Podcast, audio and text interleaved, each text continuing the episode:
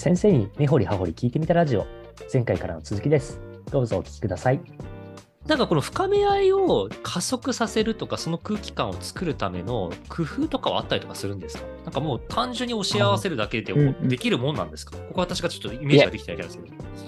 えっ、と、環境構築は絶対必要ですね。う。うんん、なるほど。最初の、はい、えっ、と、アイスブレイク、最初の授業のアイスブレイクは絶対必要だなと思ってて、うんで、自己紹介だけで結構終わったりすることを、まあ、初年度、まあまあ、経験の浅いうちはしてたんですけども、まあまあ、今も自己紹介をするか。で、それに、えっと、例えば誰にも公開してない情報を一つ追加しようだったりとか、それを、で、一個だけ言えるならば、マイナスのっていうんですか、自分の負の情報を出してもいいんじゃないかとかで、最初にちょっとそういう、その自分の情報を公開するタイミングを作ってあげるっていうのも結構、私の中で大事なのかなと思って。で、本校はあれなんですよ。沖縄の私立では全然、あの、トップ、あの、ではなくて、まだ3番手、2番手、3番手ってところなんです。えー正直に言うと、そのまだまだ第一志望で選ばれるっていうのは割合的に半分ぐらいの生徒なんですよ。第一志望で来てくれる子。やっぱり高校入試で失敗してとか、うんそういう子もある一定割合存在するので、自分にちょっと負の感情を、あーなんていうんですかね、その、老い、なんていうんですか、ちょっとうんうんなかなか人に言いづらい、うん傷を負ってる子もいて。だからそういう子たちが自分で感情を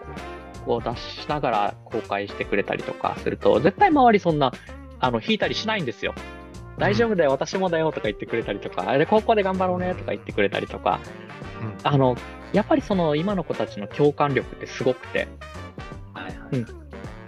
でそれを出す空間を作ってあげて、さらに毎授業、じゃあ、その一発目の授業からの続きではないんですけども、もう自由席でいいよっていう形で、はないるほど。はい、環境を作ってますね。作ってるというか、生徒たちが勝手に作るというか。すると、やっぱり仲のいい子だったりとか、その声かけやすい子だったりとかで、やあの組んだりとか、または個人で集中したい子は個人で、はい、やりますし、だそういう、そうそうそう、なんていうんですかね、結構、教室っていうルール縛りが多い空間にもちょっと自由な空間を作ってあげると、活発な議論ができたり、集中する空間ができたり、うんご生徒はやりやすそうですね。だからこれに慣れてしまったら結構他の授業担当者の先生にもお願いにい 行く生徒が、あの、自由席でやりたいんですけど、みたいな。だから、ちょっとそこで、あのそれ生徒はもう直接聞きそれだけ言うので、そのどういう意図があってとか、どういう効果があってとかの話はできないので、それ玉名先生、ちょっと迷惑ですみたいな感じですごい、すごい想像できる。言われたりはする中で、はい。はい、そうですね。うんいやー、面白いな。なんか自由席にするって、なんかすごい、なんだろう、やろうと思ったらできるなぁとは思っているんですが、なんかこれ、いやとはいえ、なんかその先生が迷惑ですって言ったことの背景かわかんないですけど、なんかやりやすい授業とそうじゃない授業みたいなところも結構分かれたりするなと思うんですけど、玉田先生が自由席にするっていうことに思い立ったところの背景はどういったところだったんですか？きっと生徒分かってると思うんですよ。もう、小学校1年から、まあ、こう私高校のあの職員なんで、高校で授業するまでに、もう10年ぐらい生徒は授業を受け続けてきてるわけで、はい結構授業を受ける意味ではベテランだと思うんです、生徒。はいはいただ、どういう授業が効果的で、どういうのが逆に効果的ではない。どういうしたらいい授業に自分たちができて、あの、グループのデメリット、メリットだったり、個人での集中のメリット、デメリット、全部大方肌で感じてきてると思うんですよ。うんうんなのでうんそういう投げかけをしてます。もう君たちはベテランだから、どういう方向に持っていったらいいかっていうのは自分たちで分かってるはずだから、それを出せるようにしようねってなるほど、なるほど。はい。なるほど。だから自由席というのはまあ一個の事象でしかないけど、生徒たちが自分で判断して何かをするっていうのが基本ルールになっていて、はい。その中でまあ席に関しても、まあペアにやるんだったらじゃあ自由で、うん自分が一番効果が出ると思ってる人たちと一緒にやるんだよってことを言っているっていうと。うんうん。そうですね。もう、時折そうですね。その、まあちょっと心配なグループとか出てくる時もあるんですよ。うんそう喋、りがす、おしゃべりを進めてしまうみたいな。はいそういう時に、そうそうそう、声かけには当然行きます。もちろんですね。はい。これは、このグループは解散した方がいいんじゃないかとか、ちょっと今集中力何パー台みたいな話で、結構、なるほど。はい、素直なので、はい。ああ、やっぱ、いや、先生、おい、あの、挽回します、みたいな言って。じゃあもう自分たちの判断で、そうそうやれるならやってみようね。そうそうそう、もう、約束ね、っていう感じで。はい。ああ。なんか意地悪なことを言うと、例えば俺物理使わないから別にいいっすよ、みたいなことを言う生徒はいないんです。ああ、あの、思ってはいる子は当然いるとは思うんですけど、一定数は。うんうん集団になった時にそれを思い切って発言できる子ってなかなかいなくて。あ集団心理かわかんないですけど、はい。結構周り頑張る空間になるんですよ。やっぱ他人の目を気にするのが日本人だと思ってるので。あ。玉玉名先生、あまり日本人的雰囲気出してないですけど、はいここは日本人なんで心で行くんですね。もっとガンガン行く感じだと思ってますけど。でもまあ、いやいやいやそうっすよね。なんか、いや、一個ありそうかなと思ったら、やっぱりこう、助け合いとかっていう全体でなんかいいもの残そうぜとか、なんかこう、脈々と受け継がれるみたいな話もあったりとかする中で、なんかこう、みんながやってることに対してで、自分もやんないとなっていう、なんかこう、集団での結果出さなきゃなみたいなところは、なんかその全体の雰囲気の中で出てくるのかもしれないなっていう、なんか勝手にそんな想像も今してうんおりました。なるほど。なんか、小島先生、改めてこの自由責任するとか、なんかこう、その生徒のスタンス、その生徒は授業を受けるベテランだよみたいなとこ、結構なんか感じられてる部分もあったのかなって勝手にお見受けしてたんですが、なんかこの辺思ったこととかってなんかございますか？そうですね、あの活動が円滑化していくとかで、活動が円滑化していったり、やっぱ盛んになっていくことが学習を生むっていうのであれば、まあ、その席とかね、そういう環境をまず整えていくっていうのは大事なんだろうなと思ったんですけど、僕はちょっと席を自由にしたことが実はなくて、なんかどんな人間とも協力できるようになろうぜみたいな、私ずっと高校席だったので。あのなんかそのえ仲いい人としか協力できないって僕しかもコミュニケーションの先生だからそれ何のためにコミュニケーション学んでるのってなんかその限られた人の中でしか使わないんだとしたらそれって国際語である英語を学ぶ意味ないからそれはやめようぜみたいなあれだったので全然またちょっと違ったアプローチになっちゃそうそうそう。ありがたい、小島先生、本当 いやー、いや、絶対そうなんですよ。なので、役割があって、ね、あのー学校の先生も、やっぱり、最終的にはその生徒から見たら、その人間博物館的な感じで、あの、見てくれていいと思って、いろんな先生がいて、いろんな授業スタイルがあってで、それぞれ役割があると思って。で、私はどっちかというと、その、小島先生がおっしゃる、あの、多種多様な、その、いろんな、その人たちとのコミュニケーションよりも、やっぱり物理である以上、学術的な部分、アカデミックな部分に、ちょっと、ウェイトを置いて、はい、比重を置いてですね、うん。少し学んでいきたい。そこ、そこを優先してしまいましたね、私は。はい。ああ、はい。いやいいと思います。やっぱり教科が違う、その教科の特性が出てるんじゃないですか,、ねえこれって。学びが発生するっていう意味だと思うんですよ。僕もだから、あの仲いい人同士で例えばコミュニケーションをとって、例えば中学校の英語とかで、あなたの好きな食べ物何ですかって、でも内心知ってるんですよ。うんうん。うんあなたの好きな音楽何ですかって、とな仲いい子の好きな、ね、ミュージシャンぐらい絶対知ってるじゃないですか。はい。それって全くリアルじゃない学びがいになるんで、意味がない。うんだかなら僕よくそういうコミュニケーションを取るときに逆になんか今日まだ一回も話してない人と必ず話すこととかそういう制限入れること結構あります。なるほど活動立ち歩くときとか。で今日もう話した人とは話せないのでっていう。だからそれもある意味学習環境の構築ですよね。学びが発生するための。些細なことなんですけど。はいいやー、でもめちゃくちゃけです。めちゃくちゃ私自身の勉強に今なってます。ありがとうございます。ちょっ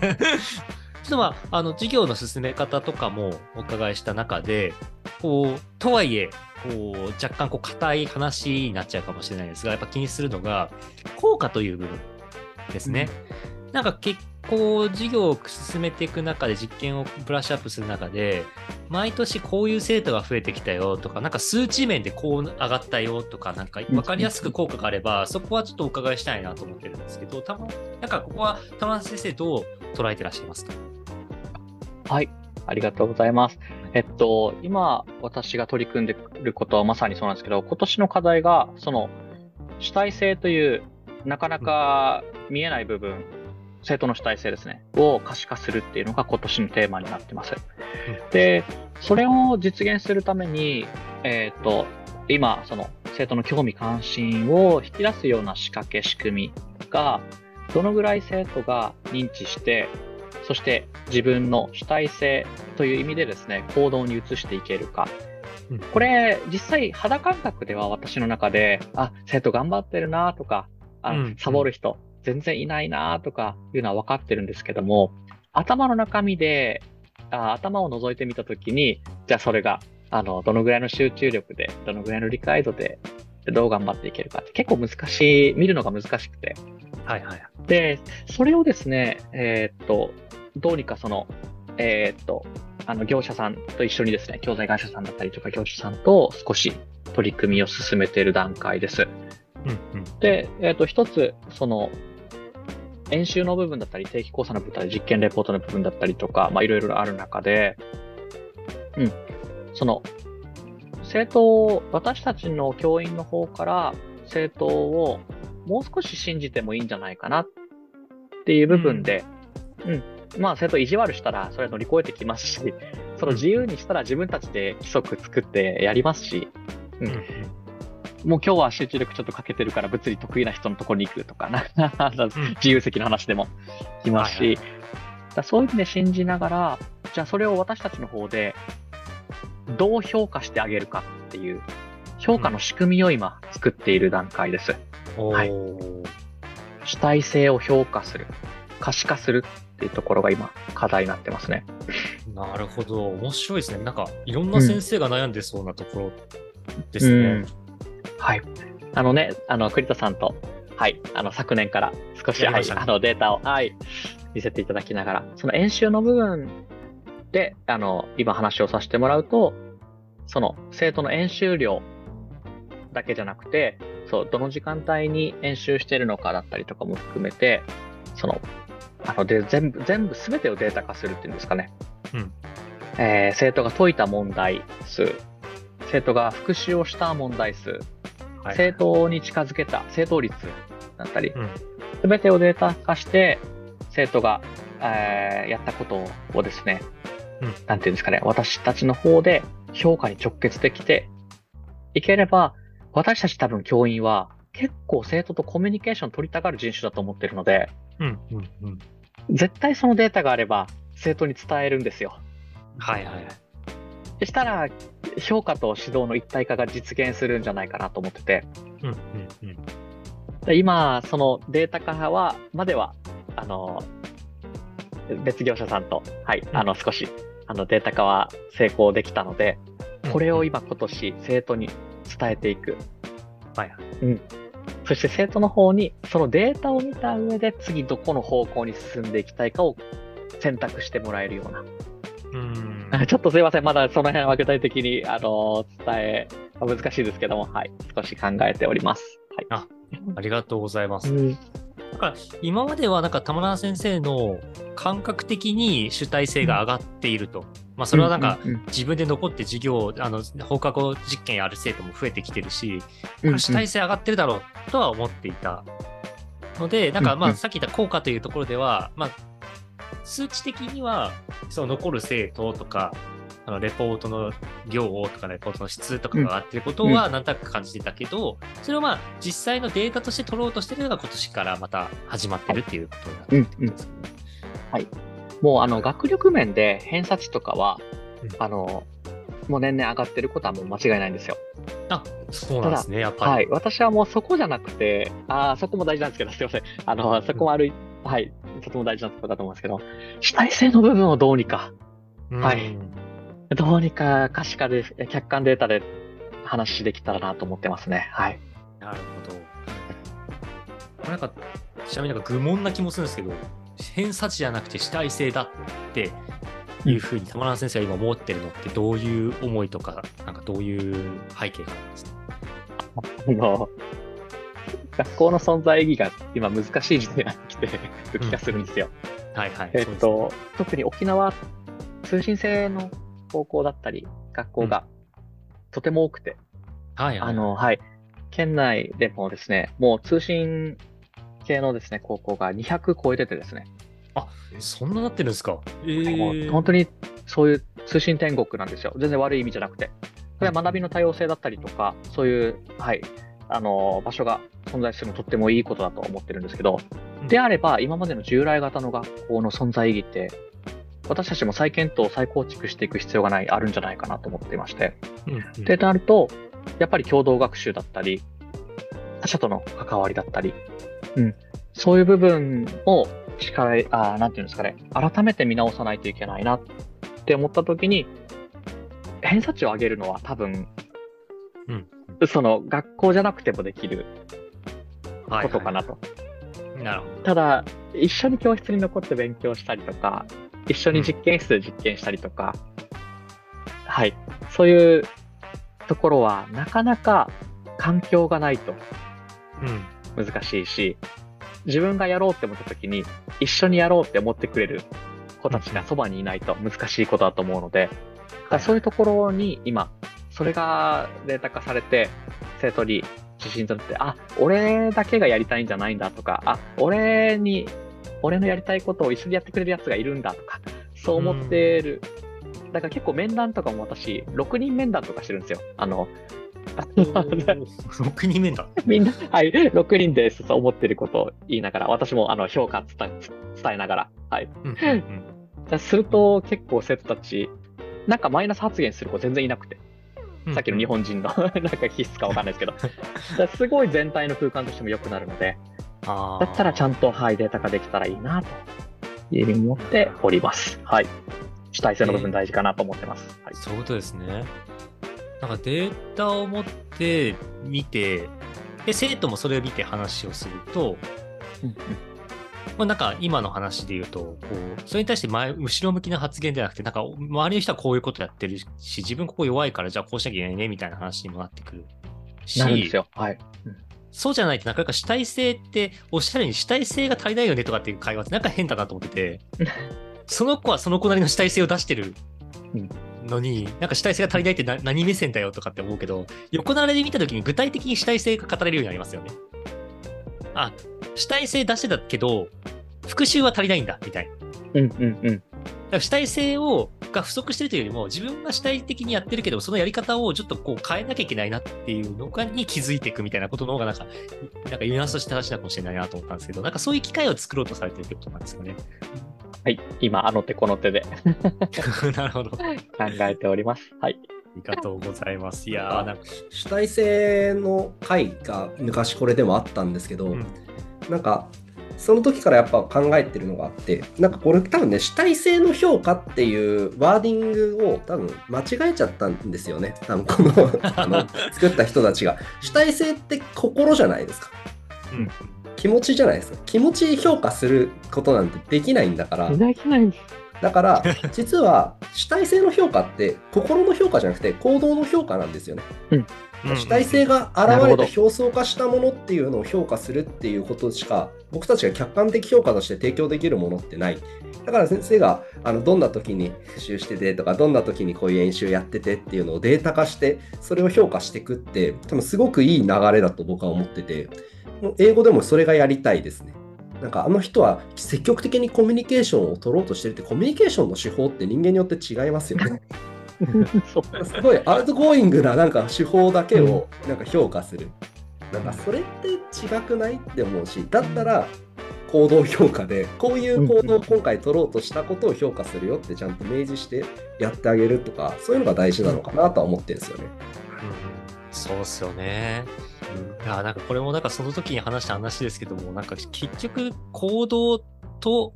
結果でしかないんだったら点数とかに結局なるよねみたいな話も。そうです別に点数で評価してもいいと思ってます。だから、うん主体性評価って。うん。うん。まあ別の学校の先生と話したら同じことをおっしゃってその先生も結構探究とかをめちゃくちゃ先進的にやられてる先生でしたけど、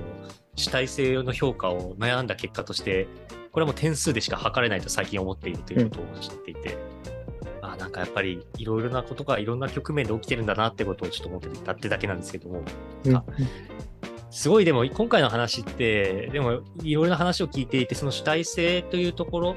生徒が自走する実験でありその生徒が自走する授業でありなんかそういうことを引き出せてるっていう意味で本当に究極だなって先小島先生もおっしゃってたんですけど、まあ、究極の、あのー、話だなと思ってたのですごいあの改めて学びになったと思っております。ありがとうございます。いやこの回は本当に聞いてほしいです、皆さんに。全先生必修科目ですよ。すごいですよ、なんかこれ、例えば英語だったらというと、今、小島先生、さっきなんか授業は作られてたっておっしゃってたじゃないですか、自分で簡単に。はい。なんかどんな感じで考えられたかってお伺いすることできますか？ああの、まあ、端的にお話しすると、まず、先生の授業です。ものすごいところは、あの、学問研究っていうものが教科の中で行われるっていうことだと思うんですよ。でなんかその知識の伝達とかじゃなくて生徒がその研究探究をしていった結果なんか真理に近づこうとする体験ができるっていうことだからなんかあこういう時にこういう文法になるんだよねっていうのを与えるんじゃなくてなんかある時にはその言語材料みたいなものをバーっていっぱい置いてそれこそなんか教卓の上とかに置いてあるようなイメージでいっぱいその資料があるんだけどなんかこれから導き出せるルールって何だろうみたいなものをなんか生徒自身が自分でなんかノート1枚とかにまとめていって言語化して発表できる状態にしていく。だから文法とかそういう知識を伝達するんじゃなくて知識にたどり着くっていう体験っていうものが授業の中で行える授業とか。でこれは英語だけじゃなくてどんな教科でも絶対できると思うんですよ。その材料が散りばめられた環境でそれに近づいていこうとするなんか、それがまずすごいやすぐやりたいなって思ってます。で、失敗はないし、体験と気づきがあるっていうのが、さっきの最後の先生主体性の話の時にも出てきたところですけど、学校のある意味なんじゃないかなとも思うし、うん、うんうん、そういう授業が多分他の教科でもできるんじゃないかなって思ってました。なるほど、ありがとうございます。ちなみになんか玉縄先生がなんかこう他の先生にこうこうした方がいいよとかって教える時ってあるんですか？物理以外に。あのやっぱりその他の教科には他の教科の特性と、うん、うん、その先生方のやりたいこと目の前にいる生徒があの身につけたいことがあると思ってるのでそのどっちかというと物理は物理でその指導法でっていう形で少しそのそこに特化していきたいなって私は思思ってまして。そう。なるほど。もちろん共通項があることは、あのー、はい、うん、理解はできますし、そう、その部分を伝えていければなとは思うんですけども、この部分に今、ウェイトは私の中で置いてなくて、はい。うんうんどっちかというと、物理、物理でしかできないことを、物理での役割ってなんだろうな、玉の母、玉の母 だったらどうするだろうなっていうので少し、はい、考えているので、なんかごめんなさい、なんか。あ、いい全然全然。むしろ楽しいです。うん、そうですよね。楽しまれてるなっていうのはすごい聞いてて思うので、うん、なんかその楽しさだけでも伝わればなと私は思っております。そう先生は特化していけばいくほど僕らはでもそこから実は学べるものがたくさんあるので。そうですよね。本当本当おっしゃる通りだと思っててなんかそんなやり方があったのかって出てくるとなんか勝手にいろいろ学んでいくみたいな感じなのかしらって今今自分で最終的にそう思いました。ありがとうございます。ありがとうございますちょっともう時間も実はそろそろになってしまって、はい、探究の話もちょっと伺いたかったんですが、なんか最後になんか玉那覇先生が次こんなことしてみたいんだよねとか、はい、こういう挑戦考えてんだよねみたいなことあればちょっと聞いてみたいなと思ってるんですが、いかがですか？はい。えー、っと、ちょっと先ほどあのお伝えしたこととかぶっちゃうんですけども、うん、やっぱり主体性評価の部分を、うん、はい、あのかし、しっかりと、あの、生徒が思っている感覚と、それに近い形で客観データとして生徒に返してあげる。うん。ことを今目標に頑張っております。はい。じゃ最近データと、あの、アンケート取ったんですよ、生徒に。はいはい。あの、はい。えっ、と、今年行ってるその主体性評価の部分、まあ、学習データという形で生徒に還元して面談し、面談重ね、うん。えっ、と、そして生徒と、じゃあ次どうしようかみたいな方向性を考えていくっていうのをちょっとやってるんですけども、この評価の仕方の部分に、えっ、と、不満を抱えている子はだからそ全体数的にそんないなくて、はい、むしろ肯定的な、そのとても満足だったりとか、えっ、と、まあ満足だったりとか、肯定的な意見が、どのアンケート項目も80%超えてて、おーはい。すごい。具体的にどんなのがあったかな？えっ、と、すいません。あの、成績、成績の付け方が明確になっていることを良いと感じますかとか、うんあと、学習データによって評価されることを公正だと思いますかとか、はいはい。はい。まあ、そういう選択肢問題と、あとは、その、意見っていうんですか？記述、うんうん記述問題、いろいろ出したんですけども、うん。その、やっぱ生徒の意見としては、その、なんていうんですかね、データの方が確実だから、絶対こっちの評価の方がいいだったりとか、あとは自分の学習具合や、これからどうするべきか分かってから直すことができるとか、結構前向きな意見が多くて、まあ、もちろんある一定層否定的な、その、自分はそもそも評価されて、されたくないみたいな。論点が違うな、みたいな。そそれは、それはちょっとですね、ちょっと、その子はちょっと違うタイプの、そうですね。いる中で、うん。だそういう、その主体性評価をいかに、うんえーうん、データとして捉えて生徒に還元できるかっていうところを今、はい、課題にしております。はい。ありがとうございます。私もこれ、多分昨年取り組んでた内はい容の流れだったのかなと私は思ったんですけども、はい、そうです。うん。そうですよね。別の学校でいち早く昨年やってた学校もあったんですけど、そこも全く同じでしたね。あの、主体性評価とかをデータ化した結果として、すごい生徒がむしろ前向きになってくれてるっていうデータが出てて。あれびっくりしたんですよね。私もなんか、ちょっとアレルギーを起こす生徒もいるのかなと思ったんですけど、意外と生徒はやっぱ冷静というか、ちゃんとやったところを評価してほしいみたいなフラストレーションが逆に今まであったのかなって思ってたりとかしたんで、なんか、これはやっぱり、あの、ぜひぜひ、こう、先生が取り組んだことをもっともっと世の中に、あの、アピールしていただいて、来年度以降も。なんかそういうこと、客観的評価で悩んでる先生とか、あるいはその客観的評価されてないと思ってる生徒に届いて、なんかそういうことしようぜっていう流れになってきたら、なんかいい方向に来そうだなっていうのは、すごい思ってました。でちょっとまた今年、あのうん取り組んだ内容、また来年教えていただけるとありがたいなとああ、もう、もう、ぜひぜひ結構楽しみなんですよ、私も。そうですよね。私もなんか自分でたい巻いた種がどうなってるのかよく分かってなかったので、ちょっとぜひぜひちょっと聞いてみたいなと思っております。はい。ありがとうございお願ます。いします。はい。では、えっと、今日はいろいろとお話をお伺いしてきました。玉川先生、本当に今日は長々とありがとうございました。ありがとうございます。ありがとうございました。